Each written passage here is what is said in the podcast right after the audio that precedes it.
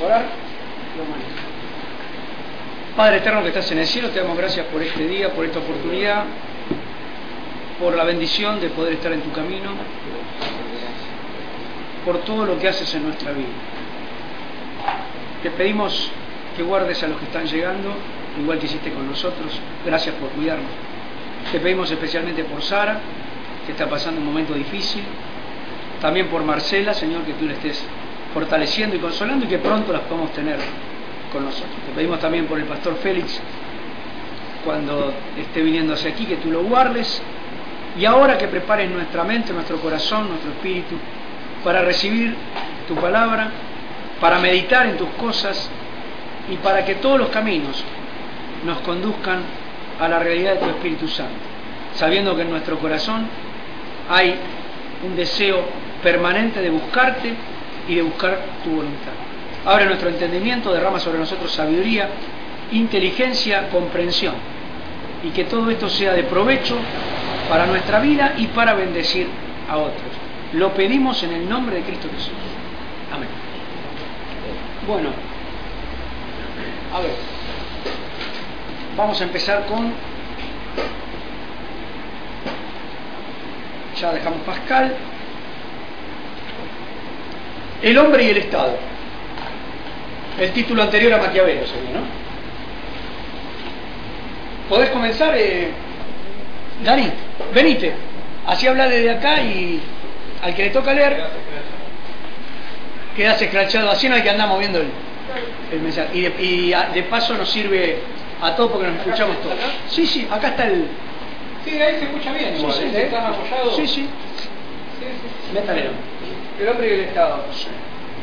El Renacimiento abrió las puertas de la Edad Moderna. Pienso, existo, soy. El individuo humano se expandirá con total plenitud.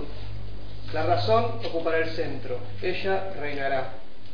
Dios ha hecho, se ha hecho a un lado, existe, pero ya no reina. Eh, eh, naturalmente esta es la visión del hombre. Dios nunca se hizo a un lado, sino que fue este, el hombre que lo hizo a un lado. ¿no?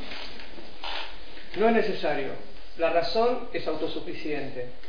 En plena modernidad, el científico Pierre Simon de Laplace explicará a Napoleón su teoría de las probabilidades.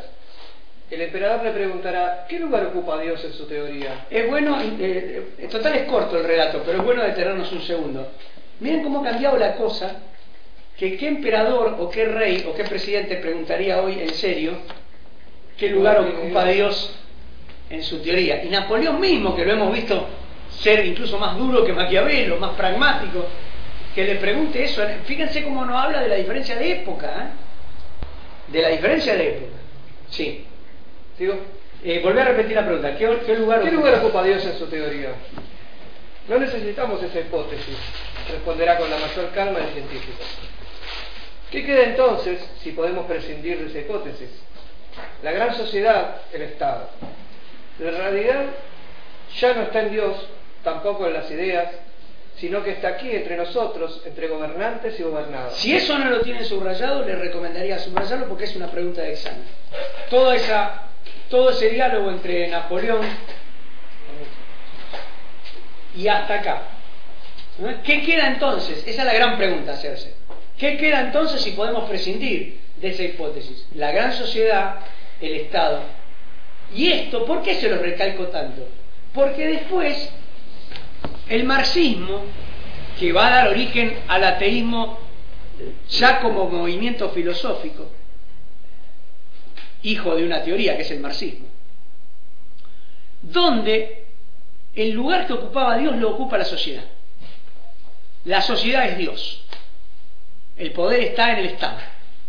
¿Se entiende? Sí, sí. Entonces, eso es muy importante para lo que va a venir en el futuro. Adelante. Suele ocurrir que, cambio, que cuando los lectores se encuentran con pensadores de otras épocas y leen ciertas ideas difíciles de digerir, incómodas, culpan al filósofo de haber pregonado mal. El mal. El mal. Ya hemos dicho que Platón fue acusado de fascista, absolutista, tiránico. Eso viene de juzgar a una persona que vivió hace 2000 años, o más, 2500 años, con los ojos y la cultura de oro. En verdad, Platón, eh, Platón, deseaba que gobernaran los que sabían, los sabios podían enseñar a los demás aquello que era correcto. Y cuando todos supieran, entonces habría democracia, verdadera igualdad. Así pensaba Platón. Pero muchos no llegaron a comprender las palabras en el debido contexto. Es como acusar a alguien a quien describió la sífilis de estar a favor de ella, o a quien descubrió el átomo de estar a favor de la bomba atómica. Ya Maquiavelo a principios del siglo XVI se había ocupado del Estado, del ser social, de la naturaleza del poder político, del gobernante. Idéntica fue su suerte y también la de, la de Hobbes. Ellos descubrieron la razón de ser del Estado y de los gobernantes, el poder. Usted puede elegir a sus gobernantes democráticamente, pero cuando estén arriba se comportarán como Maquiavelo lo describió. ¿Qué dijo Maquiavelo? Dijo que es el príncipe. Dijo, ¿cómo es? Dijo, ¿cómo es el príncipe? El rey, el presidente, el supremo gobernante. No como debería ser. ¿Mm? Recordemos siempre esta premisa. Lo describe. No es lo que tiene que ser. ¿Mm? Eh, Cristian, no, no, seguí Maquiavelo y el gobernante. Vamos con Maquiavelo. Maquiavelo y el gobernante ideal. Maquiavelo es un realista. ¿Qué es el mundo? ¿Qué es la realidad? ¿Cómo se la puede gobernar debidamente? Maquiavelo inventó el maquiavelismo sin ser necesariamente maquiavélico. Claro, él no nunca iba a soñar que se lo iba a considerar casi un, adjetivo a su propio apellido, ¿no? Que algo sea maquiavélico. Es lo mismo que algo sea sorciaresco. Pero suena así, quiero decir, así de chistoso al principio y después termina siendo maquiavélico. Dijo que para el gobernante el fin justifica los medios. Bueno, esa es una frase central del pensamiento de Maquiavelo. Quiere decir que estaría bueno correr, este, subrayarla porque es una de las frases que van a caer en el examen y ustedes van a tener que identificar de quién es. ¿Se entiende lo que estoy diciendo? El fin, pero perdón, nosotros estamos adecuando ahora esa frase que la dijo Maquiavelo. En realidad esa frase la conocemos. Lo que no conocíamos es que la haya dicho Maquiavelo. No es una frase que no es popular, al contrario. Es una frase muy popular, la usamos todo el tiempo. El fin justifica los medios. ¿Quién la creó? Maquiavelo. Claro que sí. Así que subrayen eso como frase de Maquiavelo. Sigue adelante. Tratemos de entender las palabras de Maquiavelo sin haber un juicio anticipado. En El Príncipe leemos, conviene ahora ver cómo debe conducirse un príncipe con sus amigos y con sus súbditos. Muchos han escrito ya acerca de este tema, por lo que espero no pecar de presunción al abordarlo a mi vez. He preferido a tal fin seguir en el asunto la verdad que nos proporciona la realidad y no los desvaríos de la imaginación. Esto es hijo ya del pensamiento casi de Descartes, ¿no? Lo que va a, surgir después. Adelante. Porque muchos han divagado acerca de repúblicas y principados que jamás vieron. Existe una gran distancia entre saber cómo viven los hombres y cómo deberían vivir. Y aquel que se dispone a aprender el arte del gobierno a partir de tales divagaciones, aprende más a crear su ruina que a preservarse de eso. ¿Qué quiere decir Maquiavelo con esto? ¿A qué está apuntando Maquiavelo? Algo que en la práctica quiere decir, escuchemos las teorías de las personas a las que le podemos pedir frutos. Porque todos los planes son perfectos en la hoja. El tema es qué pasa cuando lo llevo a la práctica. Difiere tanto que ya Maquiavelo está usando un precepto bíblico, que es por su fruto lo conoceréis. No por su plan, no por su teoría. Entonces, empecemos a escuchar más a las personas que están trabajando y les funciona lo que trabajan, no al que sueña. ¿Eh? No, desde la tribuna todos los partidos se ganan. Entonces no digo que aceptemos, este, justamente, empecemos a pesar, e-, ese permiso lo da la Biblia. Lo que pasa es que tenemos que tener claro y en cuenta y presente dónde está ese consejo. Por ejemplo, en Hebreos dice, analizar la vida de vuestros pastores. Analicen la fe de y qué resultado les dio a la vida de ellos. Y entonces imiten su fe, no antes. No imité cualquier cosa, no sigas cualquier cosa. Sé objetivo mirá los resultados, mirá los frutos. Y entonces, pero ese permiso es un permiso bíblico, es un permiso bíblico. Que lo, lo, lo lógico también. Exactamente. Como diciendo, la Biblia también admite que es preferible un plan con errores, pero que funcione el colectivo y que se pueda ir mejorando, y no una pelorata de bla bla bla. Por eso, no divague, que no existe, que nunca fue llevado a la práctica. Eh, lamentablemente, el humano, desde que se inventó el lenguaje y las palabras, hacemos una disociación muy fuerte entre lo que se dice y lo que se hace, entre lo que se sueña y la realidad. Si quieren, hasta es platónico, ¿no? El mundo de las ideas es un mundo ideal. En la, en la idea la mesa es perfecta, pero cuando la llevo a la práctica no existe la mesa perfecta. Entonces, entonces sirve mucho más una, una mesa en la práctica, que se puede mejorar, que la idea perfecta de la mesa en la cabeza que nunca se llevó a cabo. Eso es fabuloso. Pero es un poco de osadía, pero. Claro, absolutamente. Pero ganás en realidad. Ganás en realidad. Ganás en realidad. Que es lo único que tenemos. O sea. ¿a qué nos lleva esto también? A bajar del barco, como Pedro. Y a hundirse. Y a confiar en que Jesús te puede... Se entiende, ¿no? Pero corro los riesgos. Los otros en el barco dirán, che, ¿se puede bajar? ¿Se puede caminar en el agua? Y no. No, a. Claro, y la ciencia dice, cada vez busca ahí en navegación, ¿qué dice? Caminar en el- Ni lo intentes. ¿Y qué hicieron los discípulos? Ni lo intentaron. Pedro fue un paso más allá. Eso se llama fe, pero también se llama, también se llama la decisión de hacer. Yo hago. Ahora, cuando yo hago, tengo que estar siempre dispuesto a pedir ayuda, a admitir que me hundo, Y que te vas a equivocar. a- y a que me voy a equivocar. Si yo me aferro a que estoy perfecto y que antes de que los demás se enteren que estoy pidiendo ayuda, que me morfen los tiburones, pues te van a morfar los tiburones. Así es la soberbia humana por- en la que vamos a, te- a- a estar siempre eh, tentados a percibir. Por eso lo más grande que podemos decir es, me equivoqué, pido ayuda, a ver cómo este, resolvemos esto de la mejor forma posible. Lo peor que podemos hacer es esas frases que también van marcando a muchas generaciones, no se dejen cautivar por estas frases, morir con las botas puestas, sáquensela, capaz que se ponen un ojota y siguen adelante. Este, eh, claro, evita los hongos. Este, y un montón de cosas. Porque eso significa no des nunca el brazo a torcer. Claro, no, no, da, no. Si te equivocaste de ruta, no hay nada mejor que pegar la vuelta, volver y hacer. Es maravilloso eso. ¿eh? Y recuerden que el único que no se equivoca, el único infalible es Dios. Y ninguno de nosotros es Dios. Dios nos permite probar, intentar, pero qué lindo es vivir siempre con esa sensación de Señor, guíame si estoy equivocado, vuelvo atrás, pido disculpas y que se pueda contar conmigo. Porque si no, me hago un fierro y con ese fierro muero. Sí. Así termine en la loma de los quinotes. Y eso significa desperdiciar vidas en vez de volver atrás. ¿Eh? No en las convicciones, no en la fe, pero sí en la posibilidad de haberme equivocado en alguna cosa que dije o alguna decisión o algo.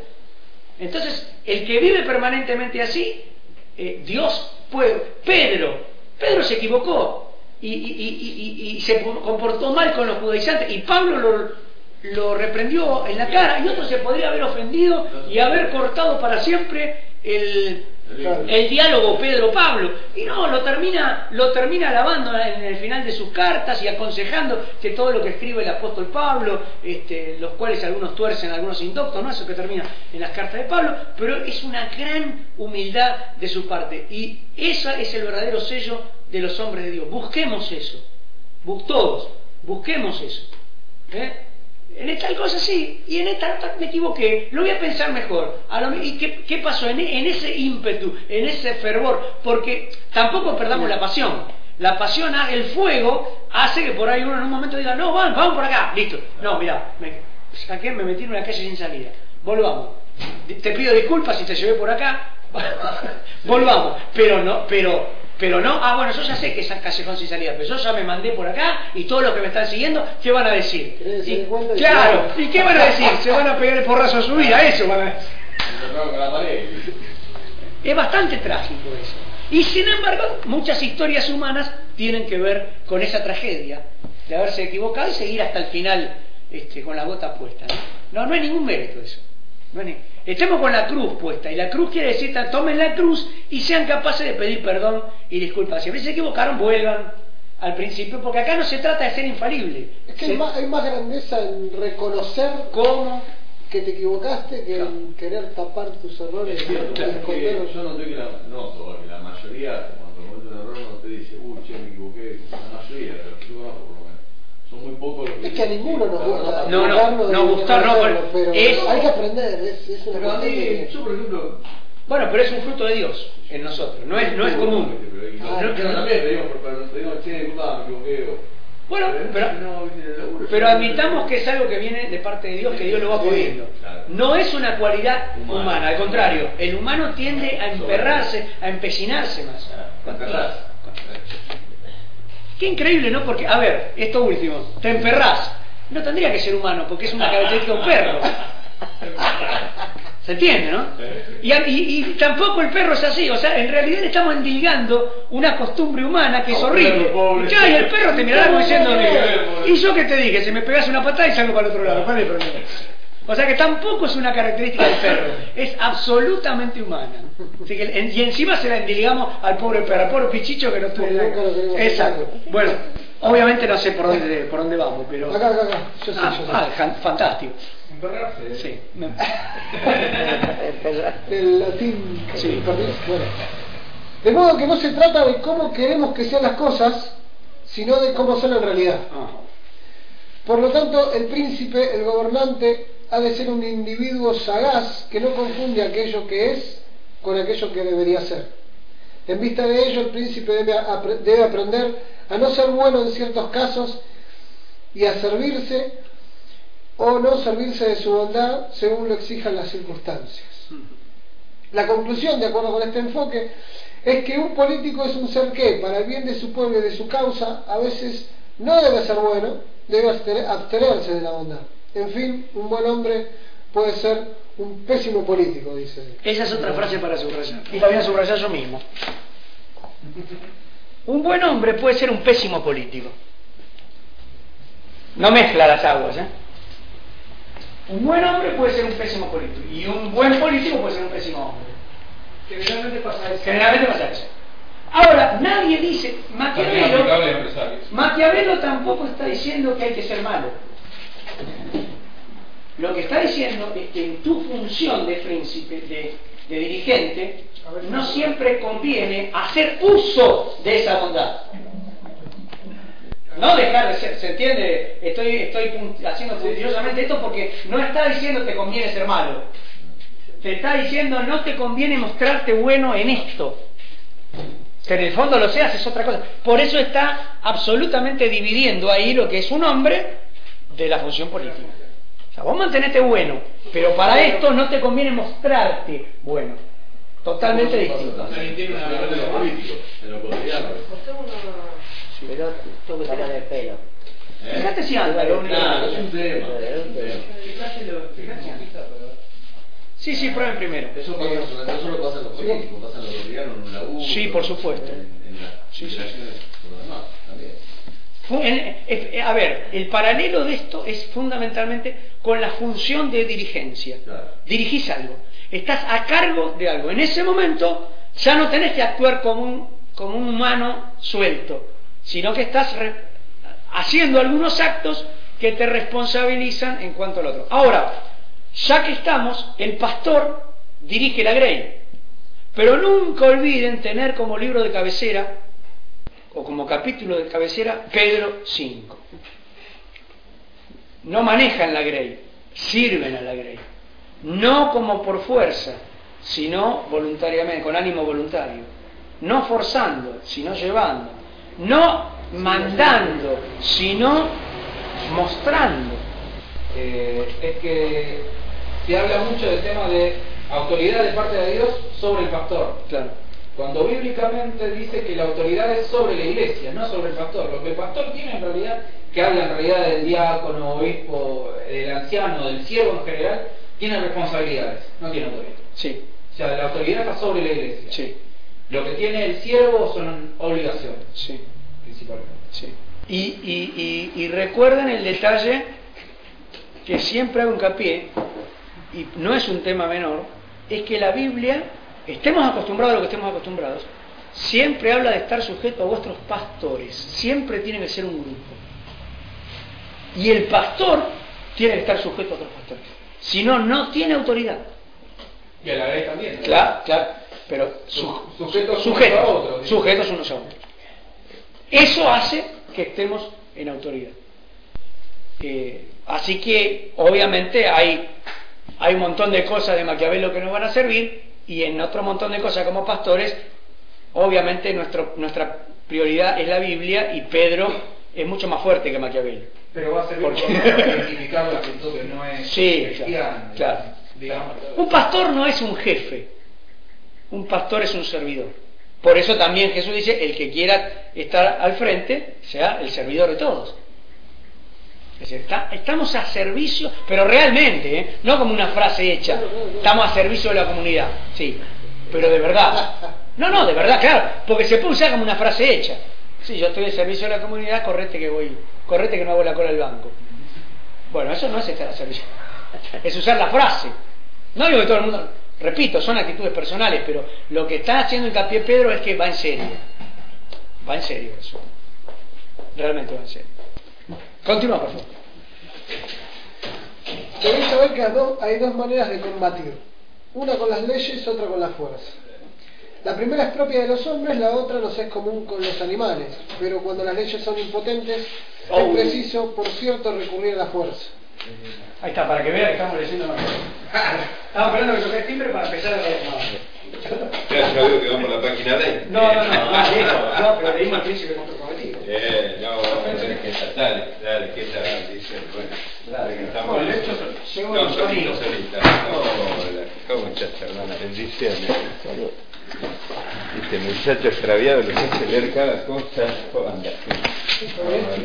Día, sí. Pero fresco nomás, pero, pero bien. ¿Cómo es eso fresco? Ah, pero acá hay otra temperatura. ¿eh? No, totalmente, hay fuego, hay fuego en el. Yo como para saber dónde estoy. Sí. ¿Esto es el edificio de qué? Esto es el edificio de... eh, es una imprenta del Sí. Ministerio de, de- de Acción Social, Devenido en seminario. devenido seminario. No, y otra vez me preguntaban, ¿pero dónde es que fuiste? Claro, Qué bueno, no- no sabría decir, buena pregunta. No, claro, digo, parecía una fábrica, pero no es una fábrica, tiene el formato edificio. Ah, ¿vio? Fue más o menos observador, pero no llegó toda la clase. No, no, no, se ve mucho papel. con, con lo miope, con lo miope que soy, no, El, el, el sillón de dedo negro. de, de, de. bueno, bueno, terminen, por Eh, favor. dale, termina con la, con la lectura. Eh, es preciso, por cierto, recurrir a la fuerza. Un príncipe debe saber combatir a la vez como hombre y como bestia. Ahora bien, los animales que el príncipe debe procurar imitar son el zorro y el león. El primero se defiende mal contra el lobo y el otro cae fácilmente en las trampas que se le tienden. El príncipe aprenderá del primero a ser astuto y del otro a ser fuerte. Quienes desdeñan el papel del zorro no entienden nada de su oficio. Maquiavelo. Una- la, la próxima frase también. Dale. Con eso también. También analizó Maquiavelo la razón de ser del, del príncipe, es decir, del gobernante. Si el príncipe tiene por enemigo al pueblo, jamás hallará seguridad y reposo, porque el pueblo se conforma de un, de un gran número de hombres. Siendo menor el número de los magnates, es posible asegurarse de ellos más fácilmente. Termina la, la página, por favor. Dale. Por eso, aún en plena democracia, los gobernantes procuran que el puñado de magnates, de hombres poderosos, esté contento y satisfecho. Ellos le ayudarán a dominar al pueblo. Se confundiría el lector actual si viera en estas actitudes y consejos una apología de la corrupción. Maquiavelo habla del príncipe, del gobernante que está al servicio del Estado, de la nación o de la república que le fue encomendada. Los vicios de los hombres de la calle son en él virtudes. ¿Sigo? Sí, la última, esta, esta es la última cita de él. dale. Dale. Un príncipe que no quiere verse obligado a despojar a sus gobernados y quiere tener siempre con qué defenderse, debe temer poco en incurrir en la fama de avaro. puesto que la avaricia es uno de aquellos vicios que aseguran su reinado.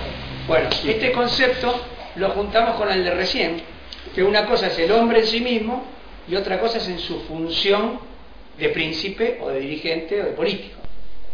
Eh, recuerden entonces que eh, la avaricia en cualquier hombre eh, como tal está considerada un defecto. Pero resulta que si el príncipe es avaro, lo que está asegurando es no- el no derroche de, las, de los bienes del Estado. Así que eso en otra función se ve como otra cosa. Y recuerden lo que había dicho hace un rato el analista, que Maquiavelo no le pide al hombre que deje de ser bueno, sino a no apropiarse de esa bondad en alguna de las, de, de las decisiones que tiene que tomar como dirigente. O sea, no lo obliga a ser malo, sino que le, pide que en algún momento de la gestión o de la función no conviene hacer uso de esa bondad. ¿Mm? Todo suyo.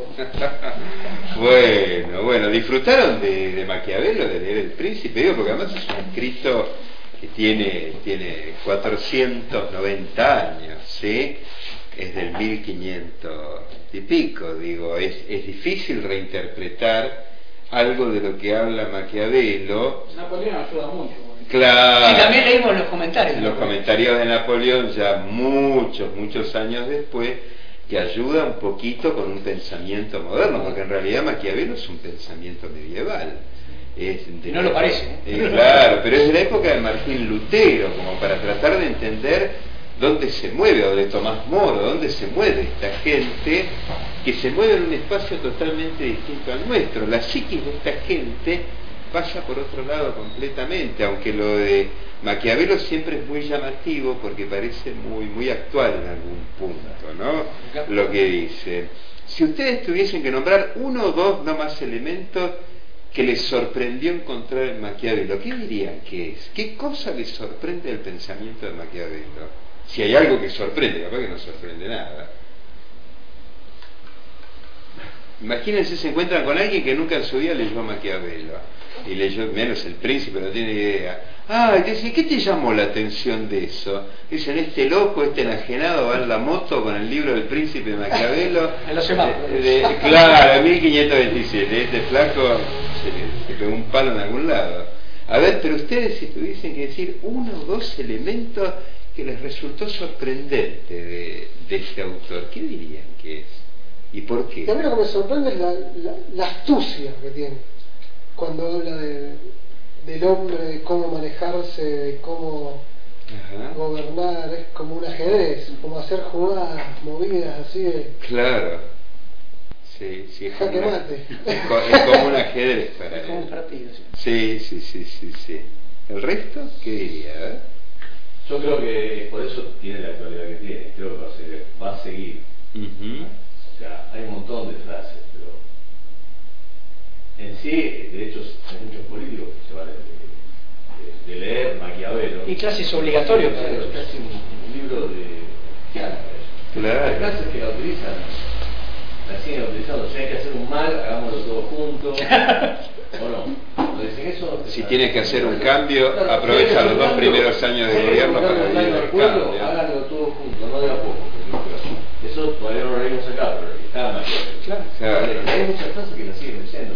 Y la verdad que el tipo ah, se acuñó el, ter- el término maquiavelismo. Mm. Es como decía el socialismo. Lo maquiavélico. Lo maquiavélico. Claro, que suena como macabro, maquiavélico. No, macabro. no es- en realidad no es macabro, es lo que hace es describir cómo debería o no cómo debería ser. Cómo es, cómo Lo que pasa es que en general no nos gustan las radiografías. No. Pero lo que Claro. hay. Claro. es lo que salió en la foto. Es lo que salió en la foto, le guste o no le guste su cuerpo. No, la verdad que es fantástico. Claro. ¿Y ustedes, a ver, qué dirían? A ver, nuestra única mujer del grupo, los dos varones que faltan por allá. Falta la visión femenina de cualquier Siempre venía. Y bueno, yo, yo iba a decir lo mismo un poquito porque yo mucho lo entiendo, de que pienso que las ideas de Maquiavelo lo usan mucho los políticos de ahora. Mm. Y en eso sí me llamó la atención. Para mí fue un descubrimiento más. No, está bien, está bien. Carlos Menem era un cultor de Maquiavelo y él lo repetía todo el tiempo y no, no se equivocaba, él aplicó algunas cuestiones de Maquiavelo a rajatabla. Barrio Nuevo decía que era un animal político. Eh, y que no tenía estómago, podía tragarse cualquier cosa, de hecho se la tragó, ¿no? Hasta la muerte de su propio hijo. se comió en el medio de los pactos que hizo. Eh, ¿Y vos, por allá, qué dirías? Sí. Eh, ¿Hay un cristian bueno y un cristian malo? Sí, sí. Entonces, hay que descubrir cuál es cuál. Hay uno político y el otro eh, hombre normal, digamos. Claro. Basta ponerse en la posición de, de, de la función que tiene que cumplir y no tanto de, de algo moral, sino a cumplir lo que tiene que cumplir. Más allá de si, si es eh, moralmente correcto o no, hay que hacerlo porque hay que hacerlo y porque es parte de, de estar en la posición que está. Claro, para él. justifica lo más. Eh, claro, para, para que ahí me copié después la frase porque no es que la dice así tampoco, pero eh, para él la religión, la moral y ese tipo de cosas son impedimentos. Son impedimentos todo el tiempo para lograr eh, lo que es la finalidad y el cumplimiento de, de las metas que uno tiene. Yo me he quedado con algunos textos bíblicos como para ver cómo, cómo dialoga uno desde su fe con el mundo que lo rodea y, y desde qué lugar nosotros nos apoyamos también para, para entender o no, o para sumarnos o no a lo que dice Maquiavelo. Porque en esto, cuando uno escucha a veces las campañas de muchos eh, hermanos evangélicos y evangélicas en política, por momentos también parece que han leído a Maquiavelo y que están dispuestos a aplicarlo, ¿sí? Y, y la pregunta es desde qué lugar uno se para a cuestionar o desde qué concepción del poder uno se para, eh, se para a cuestionar determinados postulados. Es interesante, esto me lo decía mi colega Washington Uranga, que, que escribe mucho para Página 12, y Washington es un analista político de estos últimos 20 años, él me decía que una de las cosas que él más notaba en la clase política y dirigente argentina es que la política en sí mismo dejó de ser la finalidad de, de los partidos y que la finalidad en sí mismo de la política argentina es el espacio de poder. ¿Qué es lo que dice Maquiavelo? Sí, sí. Para Maquiavelo, la finalidad del juego este de ajedrez que bien describían es el poder en sí mismo. El poder es una finalidad. Y lo que es muy cuestionable también, porque el poder no tiene límite. Siempre uno va a querer algo más de ese poder. Y siempre va a haber algo más y siempre va a haber insatisfacción porque siempre te van a faltar 10 para el peso. Es como una para- el paradigma de la plata, ¿no? Eh, claro, claro. El porque- dinero. Porque el dinero es lo mismo, por eso esto que dicen tantos filósofos de nuestro tiempo, cuando dicen que el capitalismo eh, genera sufrimiento. ¿Cuál es, eh, cuál es el eslogan de la Iglesia Universal del Reino de Dios? Pare de- de sufrir. Y, y es interesante, después creo que lo habíamos tratado la otra vez este tema. ¿no? De, de, de cómo hay que ser consciente del medio en el cual uno vive y cuáles son los mensajes que se emiten desde los espacios de poder públicos reales, porque él está hablando de un espacio público y real como funcionario, que él fue torturado por los Medici. Sí, el, el tipo no llega ni a los 60 años, vive 58 años, que en la época era un montón igual. Sí. Un hombre de casi 60 años era un viejo de sí. 90 ahora, de 100. Ahora yo veo médicos que siguen operando con 78 años y hacen microcirugía. Eh, bueno, en esa época eh, vivió bastante este tipo, pero él fue torturado, fue encarcelado, torturado y salió con la anuencia del papado, que, que lo rescató y se tuvo que refugiar muy cerca de Florencia, viviendo, cortando y talando árboles en el campo que era suyo. ¿Te imaginas? El tipo era un funcionario de escritorio eh, y de golpe está echando tronco con la muchachada que lo acompaña y que es su campesinado amigo. Estaba totalmente extrapolado. Y en las noches donde él mismo leía obras del Dante y otras, el tipo se pone a escribir esto, como una dura crítica y un duro cinismo a los Medici eh, que le cortan la cabeza. Si lo hubiesen podido matar, lo mataban también. A él y a todos los demás. No, no, no lo matan porque la circunstancia y la coyuntura política no se los permite, pero lo hubiesen matado sin, sin ningún problema. Pero el papado estaba detrás de él también. Entonces era algo que, que ni los Medici ni los Borgia con estas cosas se metían. De hecho, él cuando habla de los poderes, habla del poder religioso también, que para él es el mejor de todos el poder religioso. ¿Por qué? Porque se autojustifica en sí mismo y es un poder que el hombre anhela, es un poder trascendente, que está ubicado en un más allá al cual nadie llega. ¿Sí? Sí, lo mira como con respeto también. Sí, con admiración, entendiendo que él es un funcionario pragmático que tiene que hacer lo que puede hacer. ¿Tienen una Biblia por ahí a mano para, Sí. para compartir algunos textos? A ver, a ver cómo dialoga la, la palabra con, eh, con, con el compañero Con el Maquiavelo, Maquiavelo. Con el diácono diácono. Con el diácono, con el diácono de las flores Maquiavelo. Per- permiso, que Sí, cómo no. Si alguno quiere o alguna quiere leer en Marcos 10, es un texto conocido, pero vamos a ver cómo habla Jesús con Maquiavelo. Marcos 10 del 41 al 45.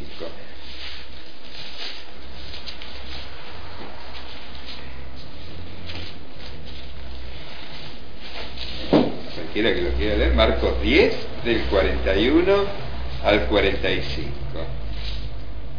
¿Puedo leer? Dale, dale, ¿cómo no?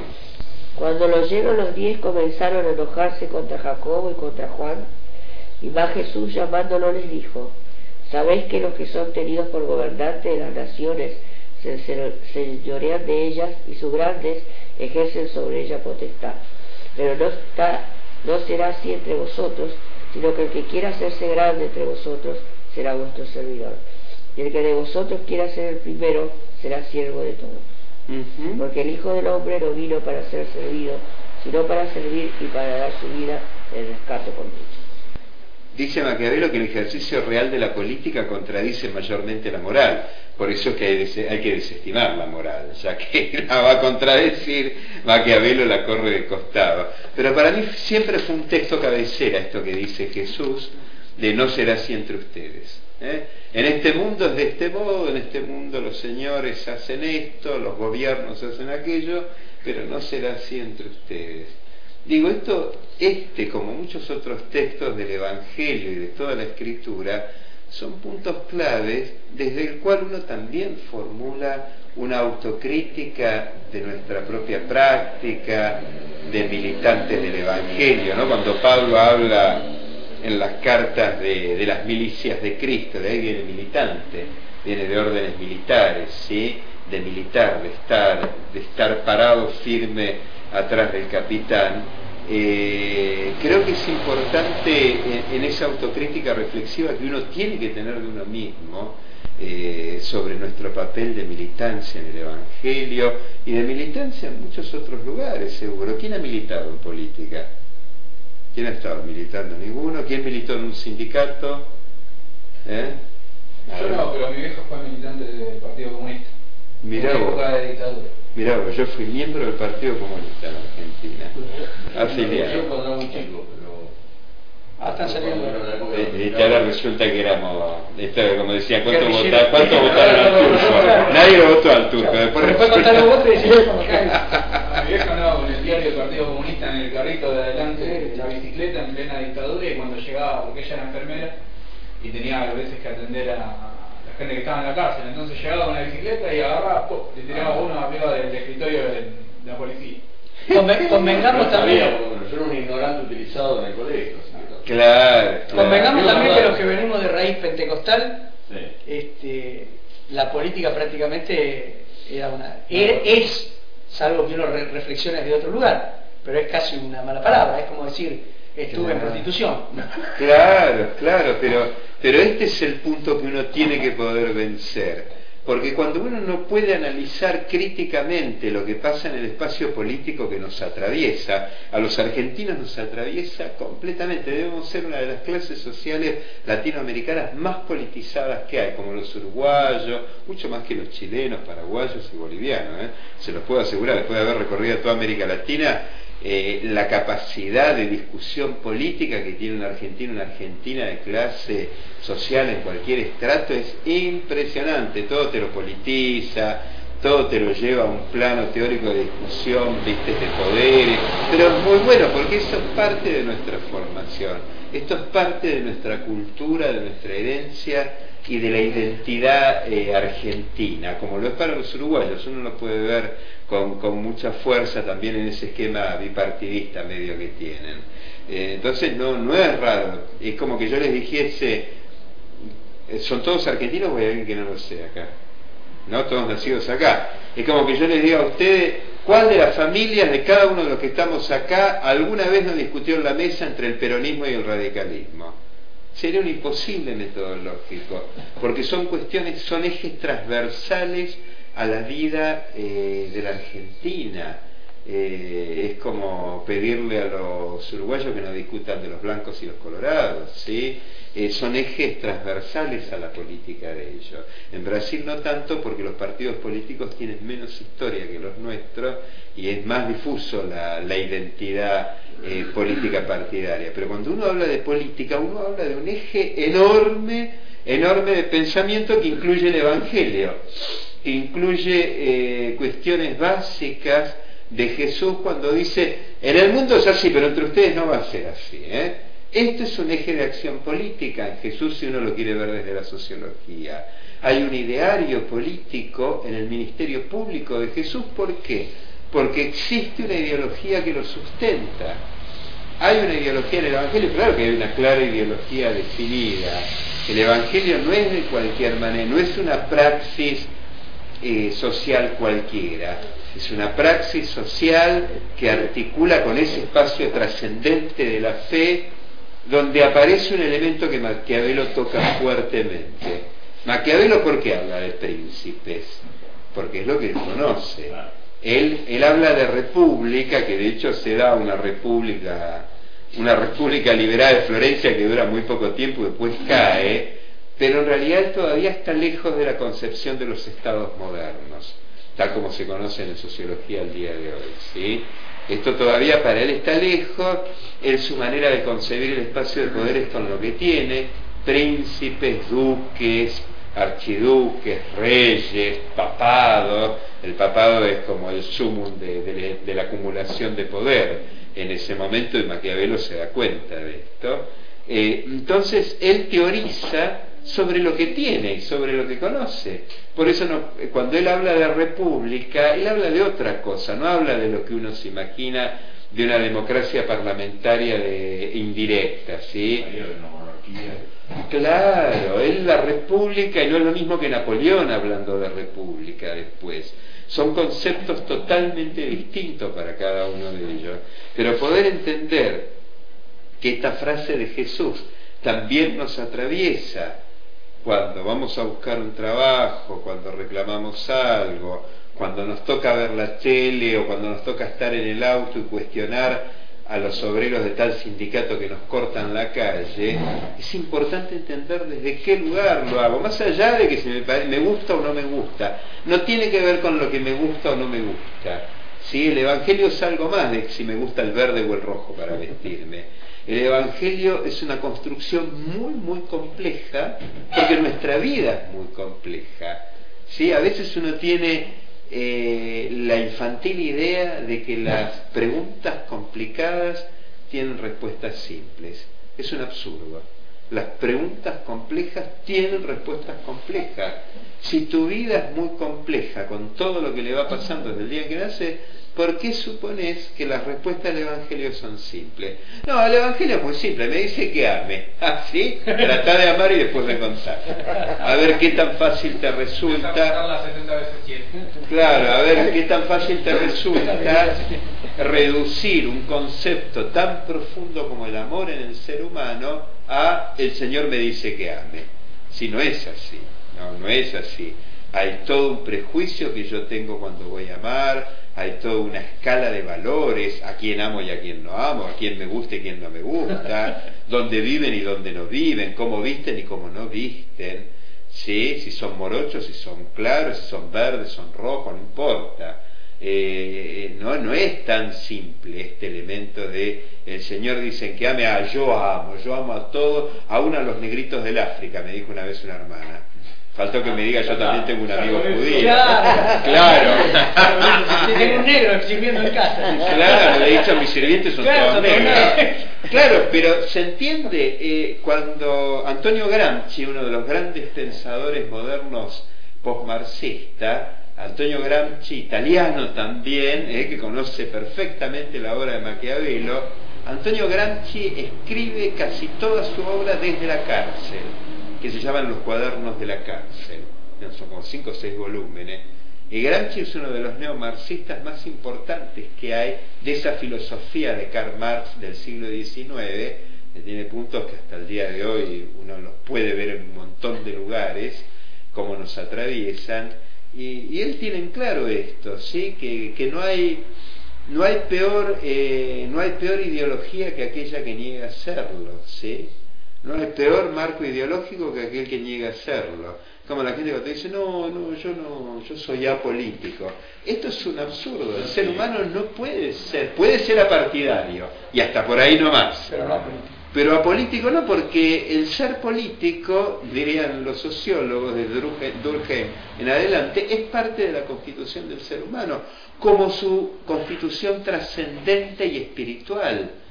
Por eso a veces, eh, ya últimamente no lo hago más, esto hace años, pero a veces yo voy a encuentros de comunicadores organizados por organizaciones de fe de, de Europa, de otros lugares, donde también va gente del mundo secular. Y lo primero que te dicen cuando vos decís, sí, ah, soy de acá, acá, y soy pastor además, pero yo soy ateo, ¿eh? La otra vez tuve una discusión con una piba de 30 años, que me decía, no, pero yo soy ateo, vos sabés que yo esto, ¿no? Así que ustedes cuando empiecen esa cosa que hacen, esa celebración, avisame que me voy a mi pieza. Bueno, andate, levátela. Pero desde un nivel de prejuicio terrible, porque negar, negar la trascendencia y la búsqueda de espiritualidad del ser humano en cualquiera de sus formas, en cualquiera de sus formas en este universo tan amplio que tenemos en el mundo, es un absurdo, porque el ser humano busca trascender, busca esto que dice Eclesiastés cuando dice que Dios puso eternidad en el corazón del hombre, es así, te pone un sentido de trascendencia,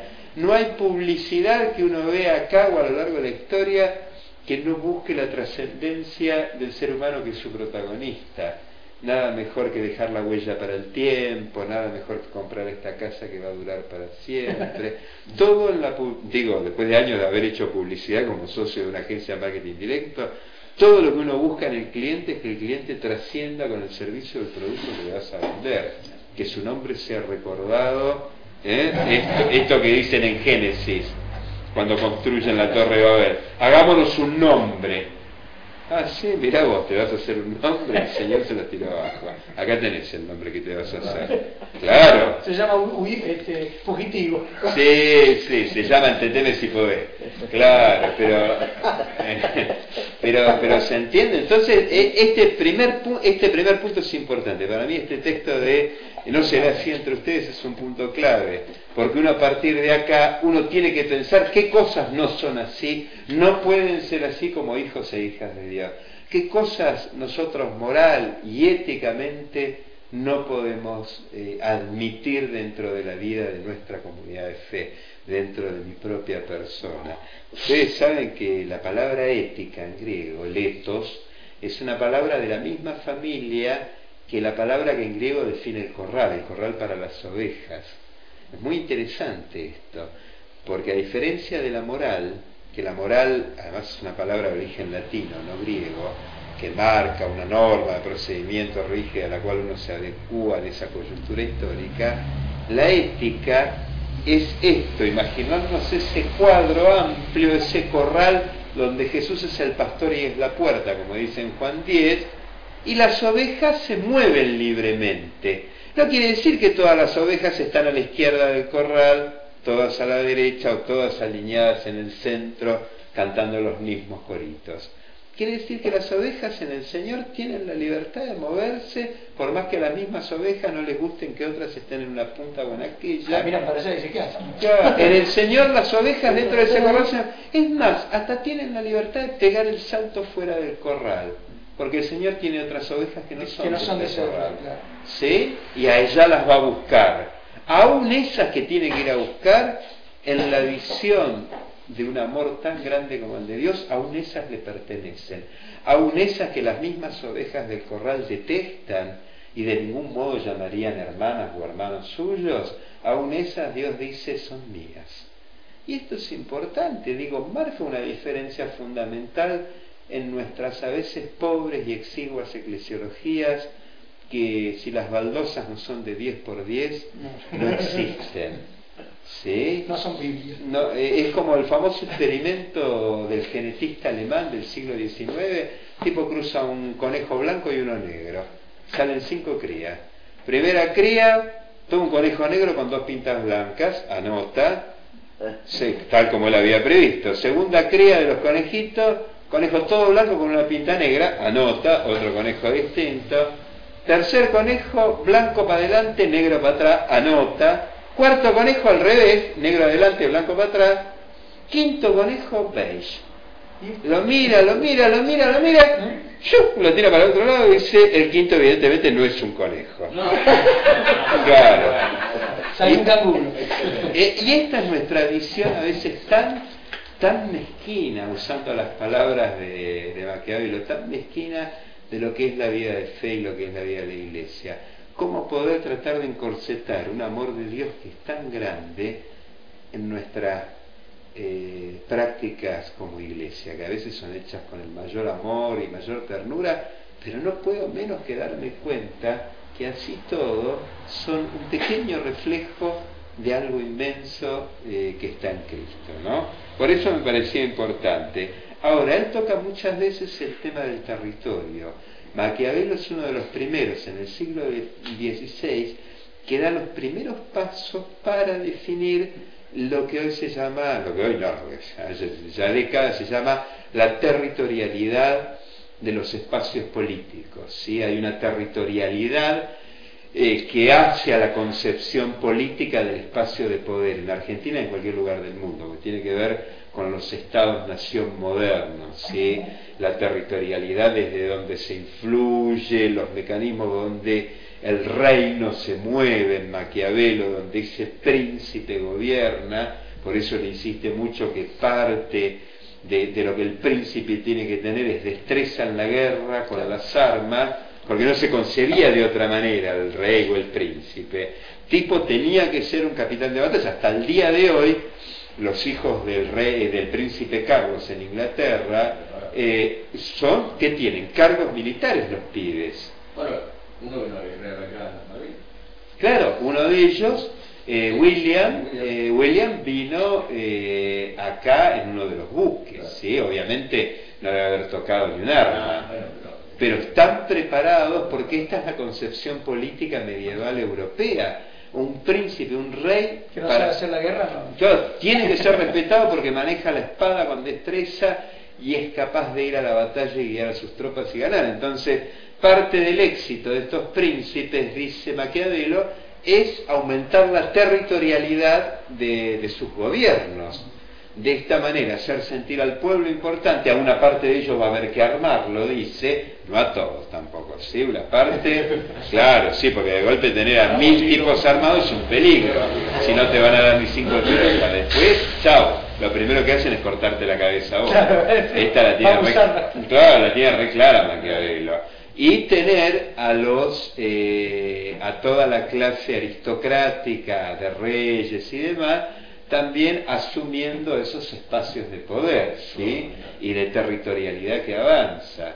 Entonces yo me quedaba pensando en ese juicio tan bien contado como en el Evangelio de Juan que le hacen a Jesús, eh, cuando discuten sobre el reino de él. Y Jesús le dice, mi reino no es de este mundo. ¿Por qué no es de este mundo?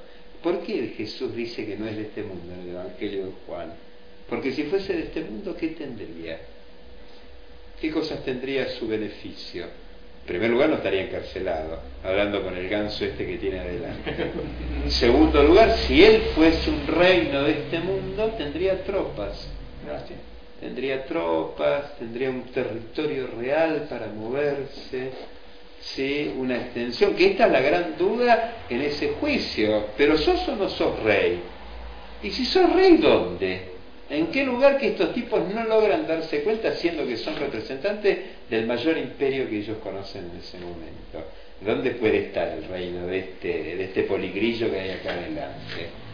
Y esto es importante también, porque la falta de territorialidad del reino de Dios, tal como Maquiavelo la describe, como la describe el mundo moderno en el cual vivimos, eh, es un dato fundamental para entender ¿Cuál es la función de la iglesia? La iglesia no es un fin en sí mismo. Nuestra iglesia, la iglesia de Jesucristo, no es una finalidad en sí mismo. No es una territorialidad espacial física con coordenadas norte-sur, este, oeste, por más que cuando uno hace el edificio los planos están. La iglesia no es una representación territorial o la embajada de eh, de Jesucristo acá en la tierra. Esta es la idea del papado en Roma hasta el día de hoy. ¿sí? Eh, es más, de hecho, Francisco, Mario Bergoglio, como todos los anteriores papas, ellos son Pedro. ¿Por qué? Porque San Pedro Apóstol, el apóstol Pedro, es el primer papa en la historia de la cristiandad, de acuerdo al relato que hace eh, la historia de la iglesia que todos compartimos de estos 20 siglos. Eh, entonces ellos sí tienen una territorialidad, porque de hecho eh, el catolicismo romano es parte del imperio, porque ellos se convierten a la cristiandad en el siglo IV. Ellos sí tienen una territorialidad que ocupar, que después se les va disminuyendo, entran en conflicto y se les viene abajo, se les corona hasta que queda el Estado Vaticano. Pero, pero es importante entender... Tienen tierra, tienen, tienen lugar. Claro, tienen lugar físico. Ellos son embajadores de Cristo en la tierra, ¿eh? por eso sumo pontífice es el máximo puente entre Dios y la humanidad, el papado en Roma. Eh, por eso es importante entender que los evangélicos, los protestantes, fuera de esta línea católico-romana, que también lo entienden así los ortodoxos orientales, con los patriarcados de Antioquía, eh, Alejandría y todo lo demás, eh, ellos tienen la misma, la misma comprensión territorial. Pero para nosotros, como herederos de la Reforma, nosotros decimos, bueno, no, no, no es así, no es así. ¿eh? Este texto de Juan del Evangelio y otros, donde Jesús no tiene territorio, evidentemente, es una clara demostración de la temporalidad de la iglesia, dice Martín Lutero. La iglesia es un mientras tanto llega al reino de Dios. La iglesia es la única sociedad que tiene su centro fuera de sí misma. El centro de vida de la iglesia no está en la iglesia misma, está en esa proyección hacia adelante en el reino que está por venir, pero que al mismo tiempo ya vino. ¿Sí? Este doble juego temporal del Nuevo Testamento. Es algo que va a venir, pero que ya está. ¿eh? Por eso es importante que esto también tiene que ver y hay que estar muy atentos con, la dinámica de la teología que uno maneja, que cuando uno escucha frases como, sí, construyamos el reino, que esto, uno no construye nada. En la Biblia, cada vez que se habla del reino de Dios, como espacio de poder y de autoridad de Dios, ser humano no construye nada. El reino viene, es dado y punto. Vos tenés suerte que te toca, en el mejor de los casos, pero vos no construís. Esta es una frase muy católico-romana, ¿eh?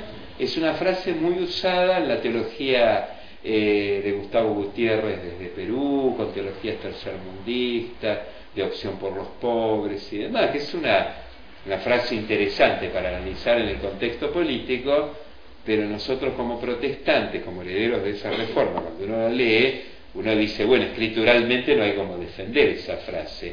¿Por qué la defienden ellos? Porque hay una concepción política del imaginario de la iglesia en esto.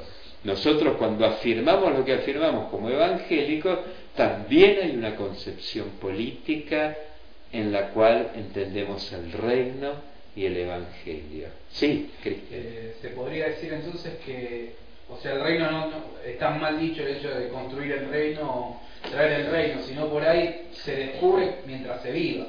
Si se vive el reino se descubre y uno lo puede, es que en realidad, partícipe. Claro, lo que vos podés hacer como ejercicio, lo que pueden hacer es buscar en una concordancia ¿Cuántas veces aparece la palabra reino en el Nuevo Testamento, en los Evangelios? ¿Y qué aplicación se hace del reino? Van a ver que en ningún momento a nadie se lo invita a construir nada. ¿sí? Eh, el reino es algo que viene y que ya vino. En lo cual acérquense porque el reino les ha llegado. Arrepiéntanse. Eso es lo que tenés que hacer, arrepentirte. Nadie te dice que construyas ni que levantes un poco de nada. arrepentido. Claro, pero arrepentite, arrepentite y convertite, porque el reino de Dios ha llegado. ¿Se acerca o ha llegado? Es, es como que los tiempos son un presente continuo y un futuro al mismo tiempo, los evangelios, cuando uno lo lee. Y, y esto es importante, porque esto sí construye modelos y formas de ser iglesia. Entonces lo de Maquiavelo es también oportuno para entender de qué manera nos apropiamos eh, de los espacios de poder existentes en la sociedad. Las iglesias tienen poder, claro que tienen poder, las comunidades. Los pastores y las pastoras, ¿tenemos poder? Más vale. Más vale que si hay un poder, eh, hay un poder trascendente en nosotros. Se los doy como un ejemplo básico. Desde el momento, eh, para los curas, la confesión de pecados, la confesión auricular es un sacramento de la vida de la iglesia. ¿Sí? Y tienen seis sacramentos más. Lo que decimos los evangélicos es que para nosotros hay dos sacramentos nada más, que son los que Jesús instituye eh, como verbo imperativo. Hagan esto en mi nombre, bautícenlos en mi nombre y la, la- la cena, la, la cena del Señor, ¿no? la Eucaristía, que algunos dicen, no, esa palabra tan católica, no, es la palabra en griego. Eucaristos es acción de gracias, es dar gracias. Eso es lo que hace Jesús, es una acción de gracias por la comida. Y, pero la confesión auricular que los pastores y las pastoras hacemos, si bien no es un sacramento para nosotros, tiene un valor preponderante. O sea, si algo tenemos en claro, quienes hemos sido llamados para el ministerio, es que podés hacer cualquier cosa menos contar lo que te acaban de decir. Aún ni siquiera muchas veces ni a tus propios colegas se los podés contar. A la familia. Ni al menos a la familia, todavía como... Porque esa carga te la tenés que bancar vos solo. ¿Por qué? Eh, porque es parte de tu función, es parte de tu costo en el ministerio y es parte de tu espacio de poder. Quien maneja información maneja poder. ¿Sí? Hay muchas personas, como le debe haber pasado a Roberto, que en su vida, la primera vez que contaron una cosa determinante de su historia, fue al pastor o a la pastora. ¿Sabes el peso que tiene esto de tu vida sobre la vida del otro? Es inmenso. Es, es inmenso, ¿sí? Entonces, en la iglesia se construye poder, claro que se construye poder, ¿qué les parece? Todo el tiempo se construye poder, si no uno no podría explicar por qué hay iglesias que se dividen eh, mitóticamente como si fuesen células embrionarias todo el tiempo, ¿viste? Todo el tiempo tiene un conflicto, tra, se abren, tra, me acuerdo cuando vivíamos en Treleula de Puerto Madryn, nuestros eh, hermanos y amigos bautistas, y llegamos y al otro año todo, todo un conflicto, nosotros no sabíamos cuál era la historia de ellos, todo un conflicto, los acompañamos, ¡prum! se dividió la iglesia a la mitad. Unos se quedaron en el edificio y los otros dijeron, nosotros nos vamos, nos vamos porque no tenemos nada, porque proféticamente el Señor, a dos cuadras se fueron. Yo podía creer, mientras los siete años que tuvimos se dividieron dos veces más todavía. Cada no sabés lo que era, de golpe yo le decía, le decía a un amigo, le digo, estamos rodeados de cuatro iglesias bautistas, la- eh, sí, no, son la misma gente, me dice que va de un lugar al otro. Pero ¿por qué? Porque hay concepciones de poder arraigadas en donde uno no se quiere desprender. Porque si vos ibas al fondo de algunas cuestiones en esta o en cualquier otra iglesia, el problema no es un problema de interpretación teológico, para nada, para nada. Tanto el pastor de acá, la pastora que se había dividido allá, el grupo de los ancianos que se habían dividido acá, todos creían lo Tienen la mismo. misma teología. Todos tienen la misma teología, todos tienen la misma forma de ordenamiento y disciplina de, de los miembros de su iglesia. Sus problemas tenían que ver con espacios de poder inherentes a lo que querían o no querían hacer. Esto, esto era lo terrible, pero como ellos no estaban dispuestos a confesarse mutuamente esto y a ser francos y honestos, porque eso era del mundo, eh, bueno, resultaban prácticas terribles, porque era para la comunidad era, era muy desgastante, era una máquina de picar carne a cada rato esto, ¿no? Y nosotros a veces recibíamos miembros muy maltrechos y heridos, Muchas veces ninguna iglesia más en la ciudad recibía a nadie porque esa gente dejaba ir de por vida a la iglesia, no volvía, no vuelvas a hablar nunca va del evangelio. Si el evangelio era eso, no iban a ¿sí? Claro. ¿Puedo preguntar algo? Sí, Sí, gracias. Perdón. Sí, gracias. Eh, hoy, eh, hoy se maneja mucho de esa manera también, eh, de las divisiones por el, por el poder, porque quieren solamente, eh, como estaba explicando usted, quieren mandar. Y cuando, no sé, uno ac- acomoda, pues yo tengo un pastor arriba mío, no viene que acomoda las cosas, se ofenden y se van. Claro. Es. Yo me llego a ofender con mi comunidad, pero me agarran a patadas en la puerta. Y No. yo trataré de defenderte, pero un rato nada más. Un rato, era- eran cinco pegándole, llegué yo, éramos seis. Y ahí, Claro. ahí al rey. Claro. Pero es así, Graciela. Es todo, es todo eh, quieren mandar y quieren un lugar Protagonismo. Eh, pro- esa es la palabra, protagonismo. Protagonismo, se quiere llevar a, todos por delante, no, no, no quieren respetar a nadie. Ah. A mí, por ejemplo, me han dicho muchas veces, yo estoy frente a una iglesia y soy mujer y me, da- me da mucho dolor cabeza. Y me imagino que sí, claro. entonces, yo tengo mi pastor, eh, que obviamente al ser pastor presidente se ordena todos los, los anexos. ¿no? Y Pero vos estás a cargo de ella. estoy a, estoy a cargo de ellos. Eh, entonces dice, al final de cuentas, ¿quién es el pastor? ¿Usted o, o el otro pastor? Y, y esas cosas que uno no entiende. ¿Por qué? Porque quieren eh, tener, la palabra exacta, protagonismo. Y como mujer, ¿cómo te va como pastora? Eh, tengo, bueno, un grupo que me respeta y no tengo problema. Y después tengo los, los otros que me vuelven loca. Los discos, los que todos Ah. tenemos en nuestras congregaciones. Ah, ¿Vos, Cristian, qué ibas a decir? Eh, que pasa mucho que es eh, eh, no la desgracia de hoy por hoy en la iglesia es vive tocando temas sinceramente y no ve el conjunto de los temas estaba participando en una charla con una pastora y empieza a hablar de sí a los que vivían en la iglesia hay que echarlos da unas bases un versículo Sí, sí. bíblico da un versículo bíblico A lo que causa Yo división después de dos o tres. Eh, claro, yo le dije, pero estás, eh, estás sacando el contexto y te olvidas todos los otros versículos que habla la Biblia sobre el tema. O sea, vos- lo, lo que pasa, yo creo que se va a dos extremos.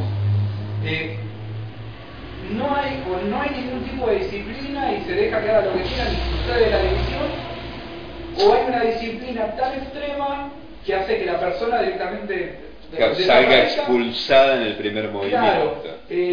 Y yo le digo, pero eso es no seguir lo que dice Jesús en Mateo 18, hablar primero con una persona en privado, Claro. después con testigos y después decírselo a todo el mundo y que la persona eh, eh, se avergüence, como ocurre en, en Primera de Corintios. ¿Y ahí qué 5. te, re- qué te respondió? Son temas diferentes.